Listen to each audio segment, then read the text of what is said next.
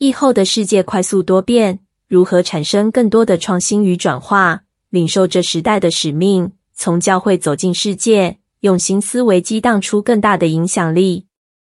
将于十一月一日到四日在印尼雅加达举行的亚洲论坛影响力国际年会，邀请历任多间跨国企业执行长的香港莱恩资本副主席石大坤长老，以进入未来世界登基前专讲。神要兴起亚洲世界，亚洲是下一个滚动世代。石长老受访时表示，神多少年来都在预备亚洲，从过去上千年的历史。亚洲很多国家地区都曾是被压榨统治的殖民地，神正在兴起亚洲，提醒华人教会及信徒要彼此连结，懂得去爱及关注他人，谦卑做神的工作，也愿意更多给出去。早年来自欧美的宣教士把福音传进亚洲，也把最先进的科学、医学及教育等新知带到宣教的合唱。时至今日，亚洲的教会已具备可以给出祝福的能力。把福音传回耶路撒冷。石长老说：“神要兴起亚洲世界，涵盖很深的意义，就是福音要传回耶路撒冷。从保罗当时没有进小亚细亚，后来进了欧洲，再进入美洲，然后传回亚洲。神要兴起亚洲世界，不单是在商业、职场，更重要的是为了福音的缘故，因为亚洲的东南亚国家，中国及印度还有很多未得之民。”亚洲是下一个滚动世代。石长老的解读是，亚洲人将来会成为幕后的使徒，不单是高科技的滚动，会传福音影响美洲及欧洲。但以理书十二章四节提到，直到末时，必有多人来往奔跑。亚洲要接下未来福音重要的棒子，亚洲要从生活及生命的角度，回过头去影响美洲、欧洲，直到把福音传回耶路撒冷。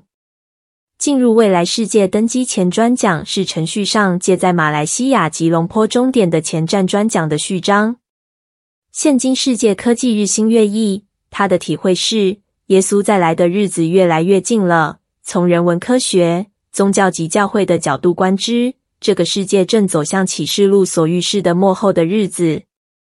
去年年会，石长老心中很有感动，因为他在数十年的职涯中。因担任民间跨国企业执行长的历练，所接触的很多是教会以外的世界。他坚守神在职场给他的呼召。今年他想要以进入未来世界登基前的讲题勉励大家：未来的世界、未来的教会及未来的经济都很重要。